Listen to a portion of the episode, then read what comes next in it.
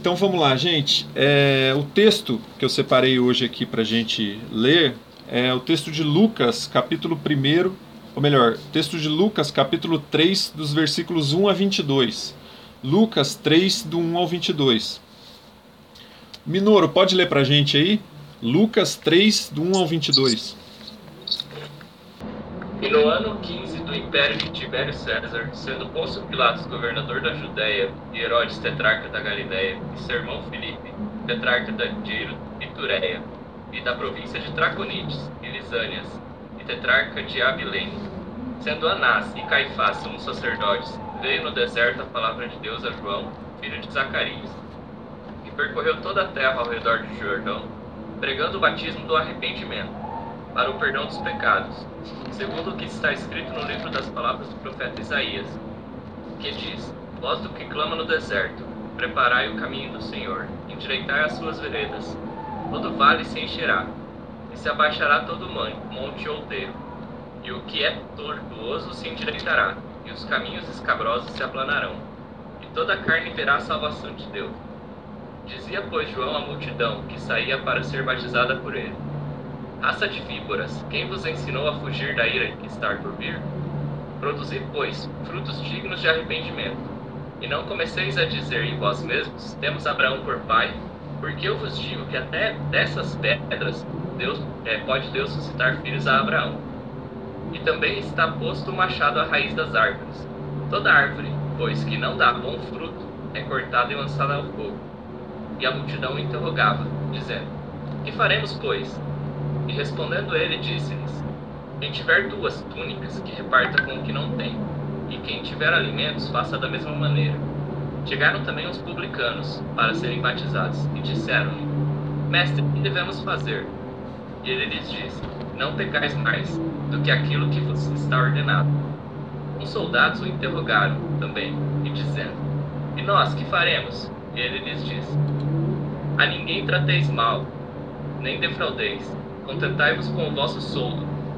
Estando o povo em expectação, e pensando todos que de João em seu coração se porventura seria o Cristo, respondeu João a todos, dizendo: Eu, na verdade, vos batizo, com água, mas eis que vem aquele que é mais poderoso do que eu, a quem não sou digno de desatar a correia das sandálias.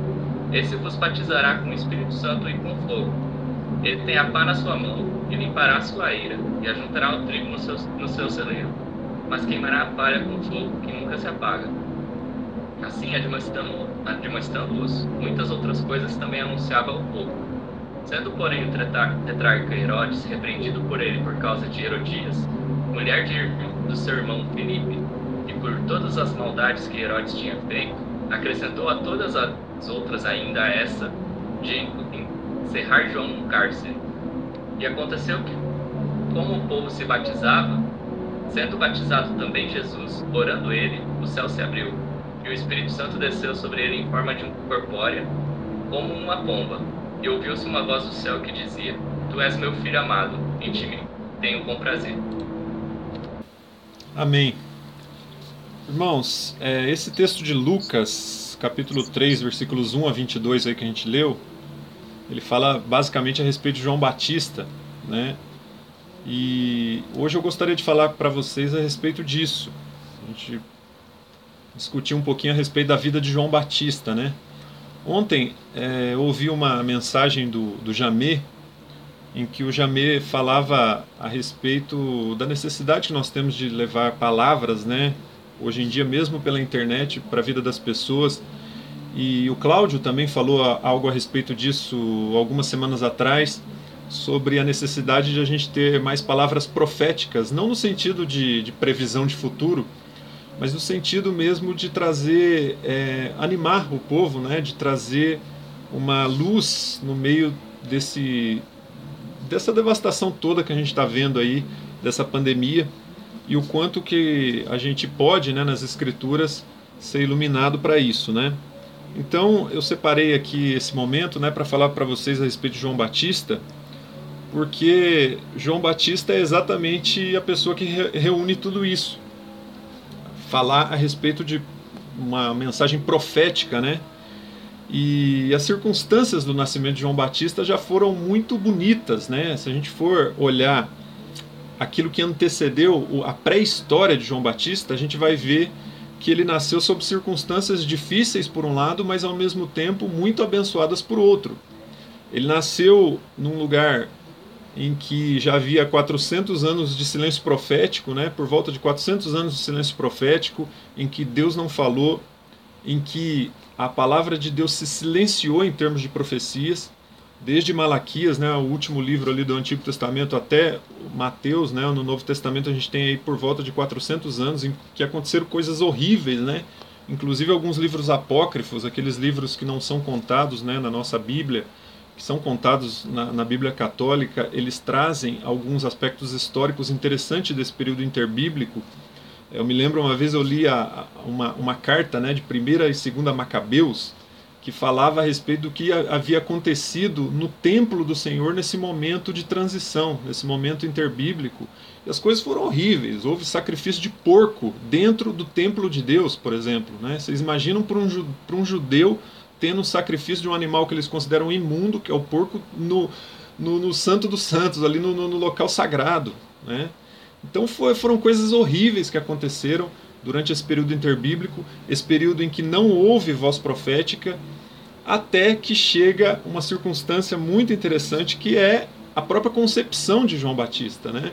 Porque o pai dele, Zacarias, era um sacerdote, era de uma linhagem sacerdotal, e é, ele ministrando lá no templo, ele, ele adorando a Deus lá no templo, né, veio o anjo do Senhor e falou com ele que ele teria um filho, só que ele era velho, né? Ele já era uma pessoa já de certa idade, a esposa dele também, Isabel, e ele não acreditou, né? Em primeiro lugar naquilo, tanto que ele ficou mudo, né? Foi um castigo de Deus ali pelo, pelo fato dele não ter tido fé naquele momento e acreditar que ele teria um filho. E ele era um homem muito justo, ele, a esposa dele, a Bíblia deixa claro isso, né? O quanto que eles eram justos, mas ao mesmo tempo, né? A gente sabe que é, ainda que a pessoa viva segundo os mandamentos de Deus, né? Mas quando não tem um filho, muitas vezes é perigoso as pessoas ao redor olharem para aquele casal e falar, olha, pode ter algum problema aí. É, eu vivi isso na pele, eu e minha esposa, né? A gente demorou um pouquinho para ter filho, vocês sabem na nossa história e sei bem o que é essa questão da esterilidade na visão de muitas pessoas, né? Existem pessoas que imaginam que é porque a gente está em pecado, porque tem alguma coisa errada e por isso que a gente não tem filho. E na verdade não é bem por aí, né? A história de Zacarias e de Isabel provam isso. E Deus trouxe, né? Deu, é, fez com que Isabel desse a luz.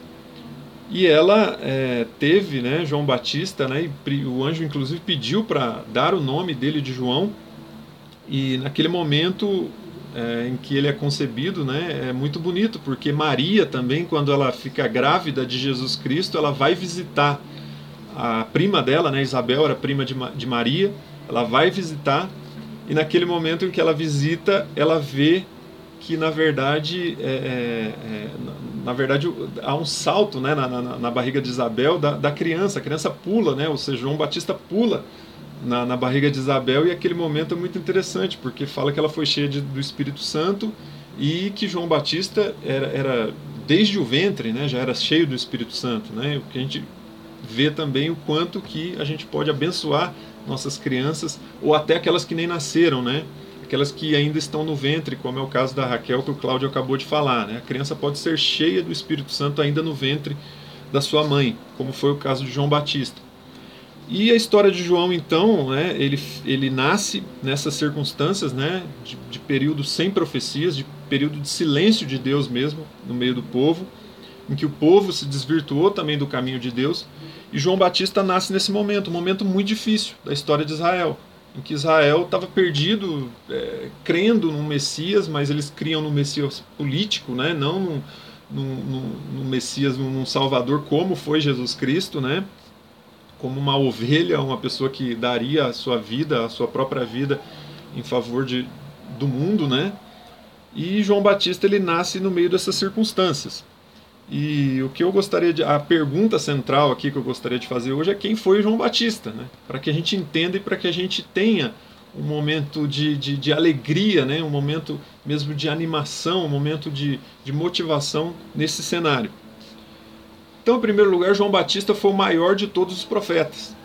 João Batista, a, a Bíblia diz claramente, né? Jesus disse que as, a lei e os profetas foram até João, vindo depois disso o reino de Deus.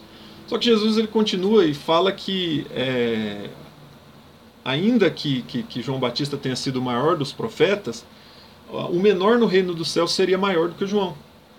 Isso mostra né, o quanto que é, ele tinha sua grandeza, o seu, seu aspecto, né, sua importância no reino de Deus, mas também é, coloca né, cada um de nós, para cada um de nós, a necessidade de nós sermos humildes nesse sentido, né, porque até o, o maior dos profetas é considerado também o menor no reino dos céus pelo próprio Jesus Cristo. Né? Então, é uma frase bastante intrigante de Jesus, mas que mostra o quanto João Batista também foi importante, né, sendo o maior de todos os profetas.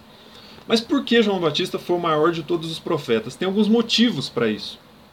Em primeiro lugar, é, João Batista é o maior de todos os profetas porque todos os profetas em geral, na história de Israel, eles pregavam em três áreas específicas. Eles pregavam sobre o destino imediato ali no curto prazo do povo de Israel, o destino político, econômico, social do povo de Israel no curto prazo. Eles também pregavam no médio prazo a respeito da vinda do Messias. Se você for verificar todos os profetas do Antigo Testamento eles vão pregar nessas três áreas. No, no, curto prazo, sobre a história de Israel, do próprio povo de Israel. No médio prazo, sobre a vinda do Messias, sobre Jesus Cristo. E no longo prazo, a respeito da escatologia do, do, do final dos tempos. Então, nesses três aspectos que os, que os profetas pregam em geral. Só que João Batista, diferente deles, ele é o maior de todos os profetas porque ele, só, ele não pregou nesses três, nessas três áreas, ele pregou em uma só ele pregou somente a respeito de Jesus Cristo. Ou seja, a vida de João Batista foi completamente devotada a Jesus. Não, não se ouviu na boca de João Batista nada a respeito do destino ali imediato do povo de Israel. Não se ouviu ele falar sobre escatologia no final dos tempos. João Batista pregou exclusivamente sobre o reino de Deus, sobre a, a vida de Jesus Cristo sobre o Novo Testamento, sobre a nova aliança, sobre Jesus Cristo. Então, por isso que ele é considerado o maior de todos os profetas. E não à toa ele batizava. Né? Ele batizava as pessoas porque essa era a pregação dele, a, a, o arrependimento. Então, se, se ele pregava isso, se ele falava a respeito desse arrependimento para as pessoas, esse ritual nada mais era do que uma demonstração pública né, do arrependimento que a pessoa estava demonstrando, e aí ela ia se batizava. Então João ficou conhecido como Batista exatamente por isso, porque ele batizava, para que a mensagem de Jesus Cristo também fosse uma extensão da sua própria mensagem, porque ele estava preparando o caminho, preparando o terreno para algo que viria depois, que seria em Jesus Cristo. Então João Batista foi o mais cristocêntrico de todos os profetas. Né? Não, não, houve nenhum profeta na história de Israel que tenha sido tão cristocêntrico quanto o próprio João Batista. E João Batista, em certo momento, falou: né, convém que ele cresça. No momento que João Batista vê que Jesus Cristo vem até ele para se batizar, João Batista o batiza, né, apesar de falar que era ele que precisava ser batizado por Jesus e não o contrário. E ele vai lá e, e fala né, para os discípulos que estavam ao lado dele ali que convém que ele, que Jesus Cristo, crescesse em termos ministeriais e ele diminuísse, João Batista diminuísse, coisa que realmente aconteceu.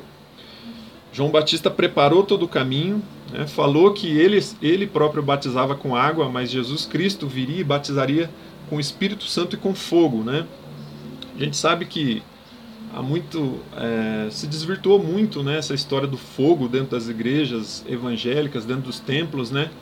Mas é, batizar com o Espírito Santo e com fogo, né, é a chama viva, né, do Espírito, aquilo que o Espírito Santo produz de fruto do Espírito dentro de nós, né? Não à toa que João Batista falava produzir pois frutos dignos de arrependimento, ou seja, a mensagem central dele era o fruto do Espírito, né? Era a conversão verdadeira interior, não apenas exterior. E aí João Batista chamava as pessoas a esse arrependimento, à conversão e ao anúncio do Messias que estava ali por vir, né, e do reino de Deus. João Batista foi o maior dos profetas exatamente por esse motivo, porque ele foi totalmente cristocêntrico, pregando o reino de Deus e falando a respeito é, do arrependimento. E João Batista também, além de ter sido o maior de todos os profetas, ele foi em segundo lugar a voz que clama no deserto. E aí eu acho que tem muito a ver com os nossos dias atuais. Porque nós vivemos tempos né, em que há, de certo modo, um deserto espiritual na vida de grande parte das pessoas, e muitas vezes até daqueles que se dizem evangélicos. A gente tem um, uma situação muito difícil em termos é, de conhecimento da palavra, é muito difícil. Muitas vezes você conversa com pessoas que se dizem cristãos, mas conhecem muito pouco a palavra. E eu acho que é nosso papel também é, conversar com essas pessoas, né, falar a respeito do reino de Deus para elas, porque muitas vezes elas estão dentro de uma igreja evangélica, dentro de um templo, mas sedentas sedentas do verdadeiro evangelho, desse evangelho aqui que João Batista pregava. Porque esse evangelho aqui era, era completamente livre de qualquer impureza, né? Tanto que João Batista era a voz que clamava no deserto exatamente por isso. Porque ele era uma voz solitária no meio de um povo corrompido e ao mesmo tempo ele estava, ele morava no deserto. Né? Ele, ele era considerado pelas pessoas um radical. Ele era um, um excêntrico, uma pessoa fora da casinha, fora da caixinha. Ele não se encaixava nos rótulos e naquilo que as pessoas falavam. Né, naquilo, se alguém quisesse colocar João Batista dentro de uma caixinha, não, não dava, ele não cabia nesse molde. Exatamente porque João Batista era uma pessoa muito diferente. Né? Ele era um, um ermitão, um eremita, né? aquela pessoa que vive solitária no deserto e lá ele fez a sua morada. Né? Provavelmente morava em alguma caverna dentro das pedras lá no meio do deserto. E ele se alimentava de gafanhotos e mel silvestre. Né? Vestia é, a roupa dele era feita de pele de camelo, ou seja, ele era completamente fora dos padrões que se esperavam para a época, né? É, eu fico imaginando João Batista, é, às vezes eu penso a respeito dele assim, porque é uma figura que me, me motiva muito, né? Olhar para a vida de João Batista. E eu fico olhando para a vida dele, eu fico pensando, ele deveria ser uma, uma figura tão icônica, assim, uma figura tão interessante que é, para algumas pessoas ele deveria ser uma figura até meio cômica, né? Você deveria olhar para ele e falar, pô, esse cara che chegava a ser engraçado de tão diferente que ele era, porque olha do que ele se vestia e as coisas que ele comia e a vida que ele tinha, né? Uma vida completamente solitária, uma vida completamente separada, né, do mundo mesmo, né? Então ele não se encaixava, não se encaixava em nenhum estereótipo, ele era o que ele era e pronto. E os sacerdotes, né, os, os, os, fariseus, as pessoas daquela época, né, os judeus lá, do, do, dos altos escalões religiosos, perguntavam para ele quem ele era, né? É, perguntaram para ele se, era, se ele era o Cristo, ele negou. Perguntaram para ele se ele era Elias, né? Porque a, a, palavra de Deus fala que ele viria na virtude de Elias, ou seja, lembrando os profetas mesmo, né? E, e, ele falou que ele também não era Elias. Né? Perguntaram se ele era inclusive um profeta e ele negou. É, e aí eu lembro de uma pregação que uma vez eu ouvi do pastor Ricardo Gondim, que ele falava que é, é melhor você é melhor você ser e não dizer que é do que você não ser e pensar que é. E isso se encaixa muito bem aqui com João Batista, né? Porque ele era, mas ele negou. Ele era um profeta. Jesus Cristo falou que ele era um profeta, mas perguntaram para ele se ele era um profeta, ele falou que não. E eu creio que ele negou exatamente porque ele não se encaixava com nenhum estereótipo. Para ele, ele era algo diferente. Talvez ele, na, na própria humildade que João Batista tinha, talvez ele não se considerasse nem digno de ser chamado de um profeta, dentro do coração mesmo de João Batista. Mas ele era. Tanto que Jesus Cristo falou que ele era o maior dos profetas. E aí, João Batista ele ele mesmo não se encaixando nesses rótulos, ele tinha, ele tinha o seu estilo e a sua forma de ser, né? E João Batista, para muitas pessoas, igual para os fariseus mesmos, até para Herodes, para a família lá de Herodes, era um cara intragável. Ele era realmente uma pessoa diferente, era uma pessoa que, que, que não tinha é, é, muitas papas na língua. Ele simplesmente ele falava aquilo que Deus mandava e pronto, e acabou. Então ele não descia muito redondo assim não para muitas pessoas, né? principalmente para Herodes né? e, e para a família de Herodes. Tanto que João Batista é capturado, é preso, fica preso durante um tempo e depois matam João, João Batista degolado, né? a pedido de Salomé, a afilhada ali de, de Herodes, né? Então João Batista era um cara completamente fora dos padrões da época e um profeta de verdade. Né? Mas ele estava acima disso também, porque ele pregava somente a respeito de Jesus Cristo. E uma coisa interessante de João Batista é que ele não pregava um Deus agradável aos homens, né? Ele fazia o contrário, ele pregava que o homem deveria ser agradável a Deus. Ele não, como ele não tinha muito freio né, nas palavras, ele falava mesmo, ele pregava uma pregação extremamente dura. Mas por que, que ele tinha essa pregação extremamente dura? Porque ele exatamente aquilo que a Bíblia fala, ele estava aplanando o caminho para Jesus vir com uma mensagem de boas novas. Ainda que João Batista tinha uma mensagem dura, era necessário, naquele momento histórico que ele viveu, pouco antes de Jesus Cristo, era necessário alguém bater a marreta ali para que Jesus pegasse essa carne já amaciada e temperasse. Então, esse era o momento específico e que Deus designou João Batista para falar a respeito disso. Né? Igual na pregação do Jamê que eu citei aqui para vocês, o Jamê fala exatamente disso. Nós nascemos para esse momento. E me animou muito a ouvir aquela pregação dele ontem, porque o Jamê fala exatamente disso. Né? Às vezes até eu já me perguntei, eu já parei e me perguntei assim, Senhor, será que eu nasci para a época do fim dos tempos? Né? Eu acho que vocês também já devem ter se questionado a respeito disso, né? Porque as coisas que o mundo vai, vai dando conta para gente, as coisas que o mundo vai mostrando para gente, nos faz às vezes pensar: será que nós nascemos para o tempo do, do, do Apocalipse, para a era apocalíptica? E se nascemos, irmãos, esse é o nosso momento, como Cláudio falou há pouco. Esse é o nosso tempo, é o nosso momento. Assim como João Batista teve aquele momento específico da vida dele e pregou segundo Deus mandava, segundo aquilo que Deus tocou no seu coração. E além disso, irmãos, quem foi João Batista, né, o maior de todos os profetas, a voz que clama no deserto, ele foi também aquele que prepara o caminho do Senhor. O que é preparar o caminho do Senhor? Ele é, preparou o caminho para as boas novas da salvação, para o evangelho do reino de Deus. Ele trouxe, ele foi o primeiro ali dentre as pessoas da sua época a trazer a mensagem do reino de Deus. Quando Jesus Cristo veio, esse caminho já estava aplanado nesse sentido e para algumas pessoas não foi novidade ouvir sobre o reino de Deus. Só que é muito interessante né, que é, a mensagem de João Batista era a mensagem do, do arrependei-vos. A mensagem dele era a mensagem de que é chegado o reino de Deus. Só que muitas pessoas não compreenderam isso, tanto que Jesus cita isso em um determinado momento na palavra, lá em Mateus 11, 17, é, é muito claro isso na palavra, né? Que Jesus diz o seguinte: é, Nós tocamos flauta, mas vocês não dançaram. Cantamos um lamento, mas vocês não se entristeceram.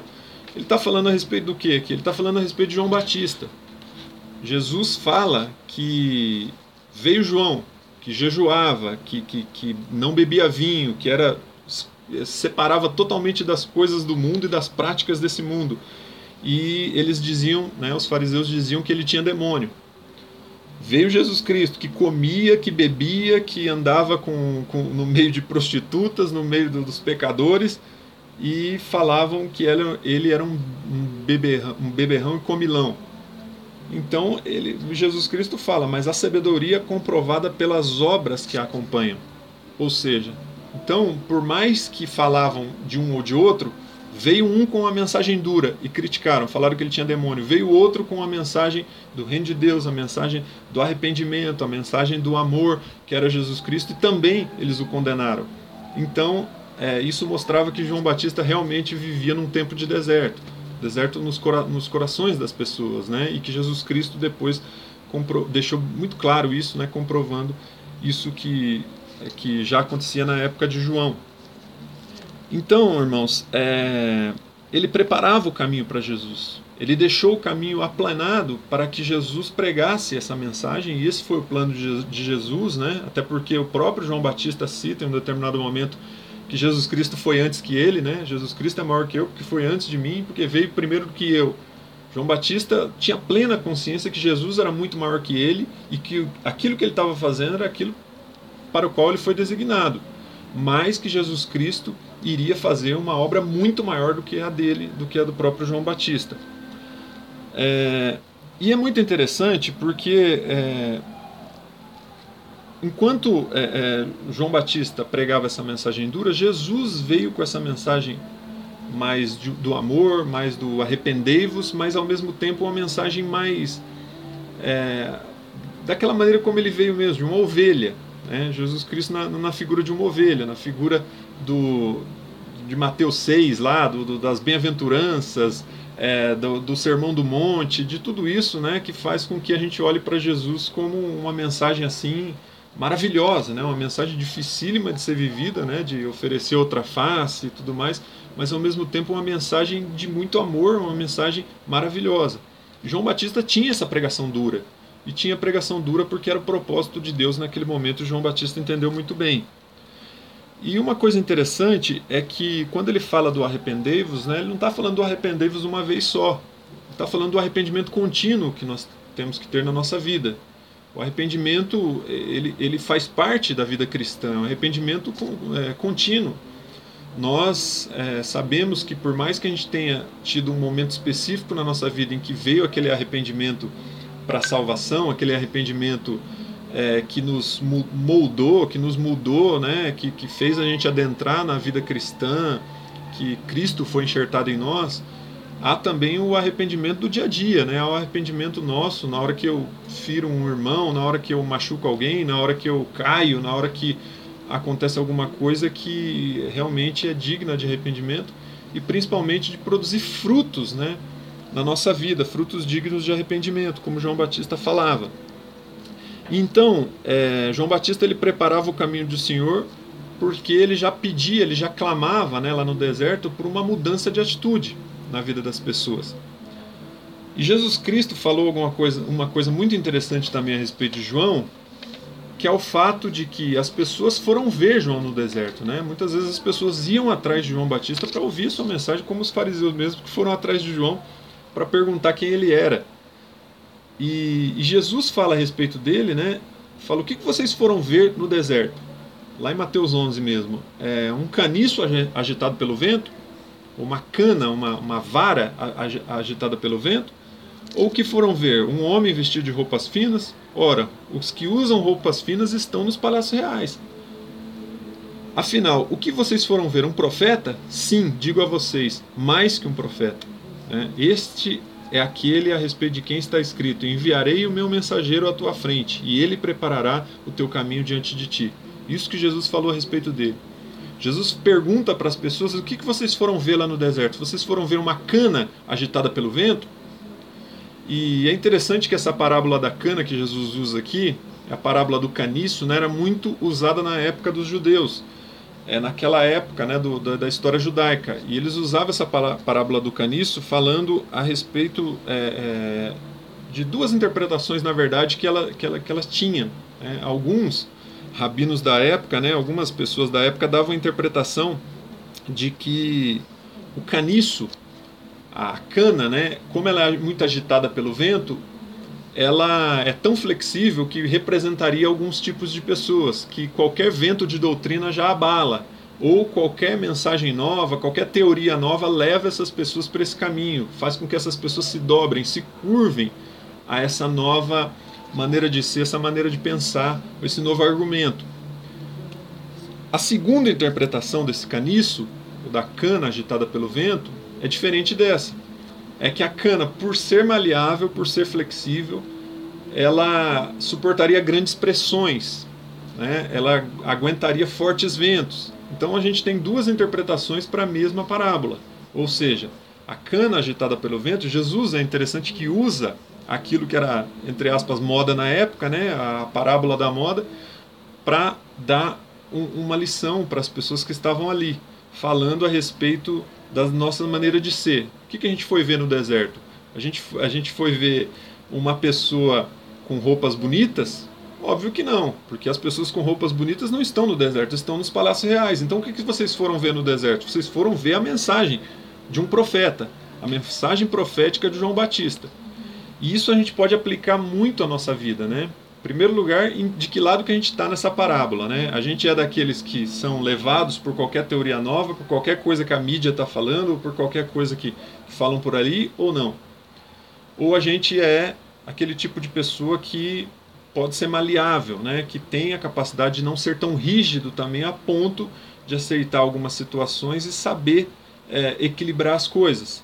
Então a gente pode analisar e tirar boas lições das, duas interpretações. Né? A gente não deve nem ser maleável ao ponto de ser levado por qualquer doutrina nova, e, e também a gente não deve ser rígido o suficiente para não suportar, suportar carga alguma e acabar quebrando.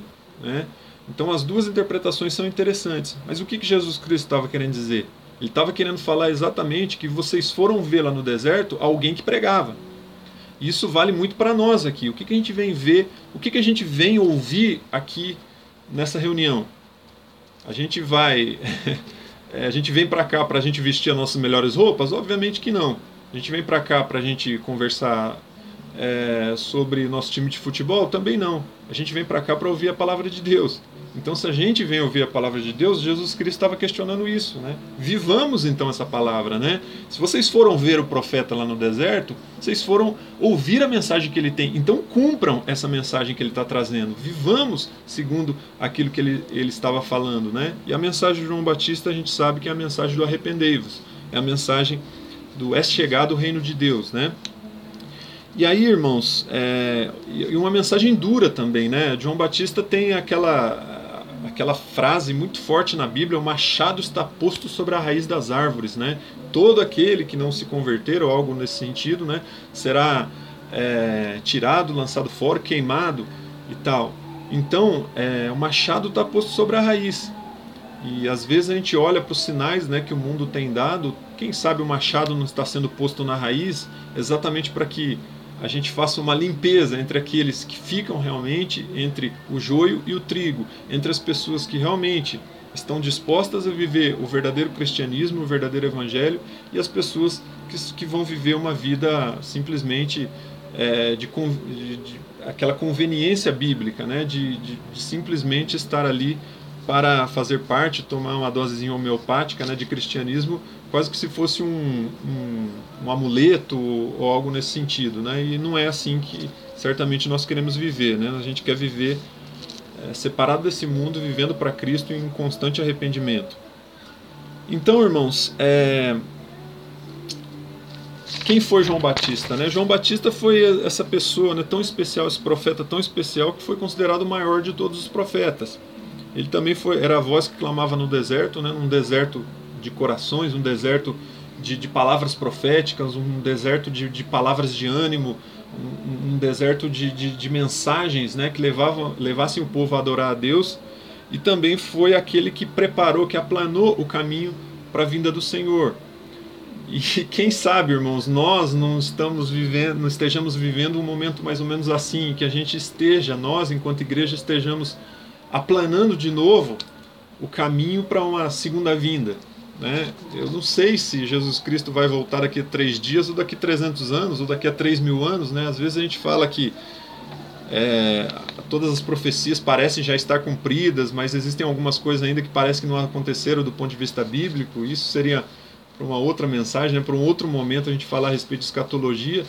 Mas, irmãos, a, a, grande verdade é que quem sabe dessa hora é somente Deus. Né? O próprio Jesus falou a respeito disso. Mas nós, enquanto cristãos, nós temos que ter esse coração de João Batista também, né? de preparar esse caminho. Não importa se Jesus vai vir daqui três dias, ou daqui 300 anos, ou daqui três mil anos. A gente não sabe, não tem como a gente saber. O mundo dá alguns sinais. Porém, a nossa função, né, a nossa mensagem profética, no sentido de trazer uma luz diante dessa escuridão, dessas trevas todas, eu acho que ela permanece muito válida ainda, né? E é por isso que a gente precisa de mais Joões Batistas, né? É, pregando o Evangelho, né? Para que todos possam ouvir e se converter e se arrepender verdadeiramente. Amém? Era isso, gente. Vamos orar para a gente encerrar? A minha pregação, não o culto, tá? Amém? Deixa eu agradecer a Deus. Senhor, nós te louvamos, Pai, porque nós precisamos, sem dúvida, de, de mais desse caráter de João Batista nas nossas vidas, mais coragem, Pai, mais pregação do Evangelho, mais disponibilidade a se separar desse mundo, Pai, a viver conforme o Teu poder, a Tua glória, a Tua graça, a Tua mensagem requer de nós, Pai. É, João Batista separou sua vida, Pai, nós queremos também separar um pouco mais da nossa vida para Ti, Pai. Nós queremos nos arrepender mais, nós queremos ser mais quebrantados, Pai, ter um coração mais voltado a Ti, como João Batista nos deu esse exemplo, Pai, preparando o caminho para Jesus Cristo e pregando única e exclusivamente a respeito do Rei, do Seu Rei, do nosso Rei. Pai. Em nome de Jesus nós te agradecemos. Amém.